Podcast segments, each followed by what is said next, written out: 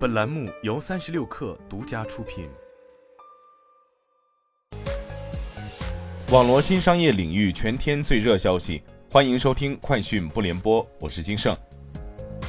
江淮汽车发布业绩快报，上半年实现营业总收入二百二十四点五四亿元，同比增长百分之二十六点零六。净利润一点五二亿元，上年同期亏损七点一二亿元，公司实现扭亏为盈，主要系出口业务持续发力，带来规模和效益双增长。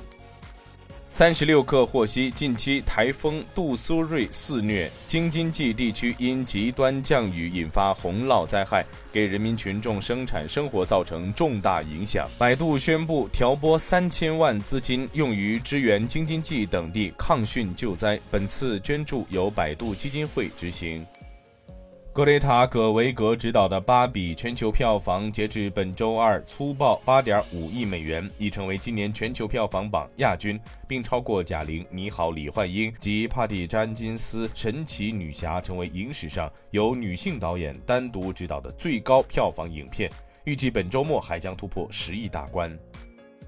华尔街日报》援引知情人士报道称，Meta 计划在今年秋季或明年春季发布第二代 Ray-Ban Stories 智能眼镜，由该公司与伊士路陆逊提卡合作开发。该公司二月份的一份文件显示，截至今年二月，Meta 共售出了三十万副第一代产品，但月活跃用户仅有二点七万左右。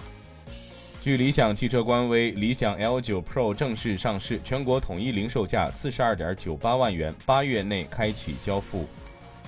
苹果公司称，高盛支持的苹果储蓄账户存款已超过一百亿美元。印度将对部分 PC 产品的进口实施限制，这是印度政府旨在鼓励本地电子产品生产的一系列措施中的最新举措。根据印度对外贸易总局的通知，采购商进口笔记本电脑、平板电脑、一体机、超小型电脑和服务器将需要获得许可，自即日起生效。以上就是今天的全部内容，咱们明天见。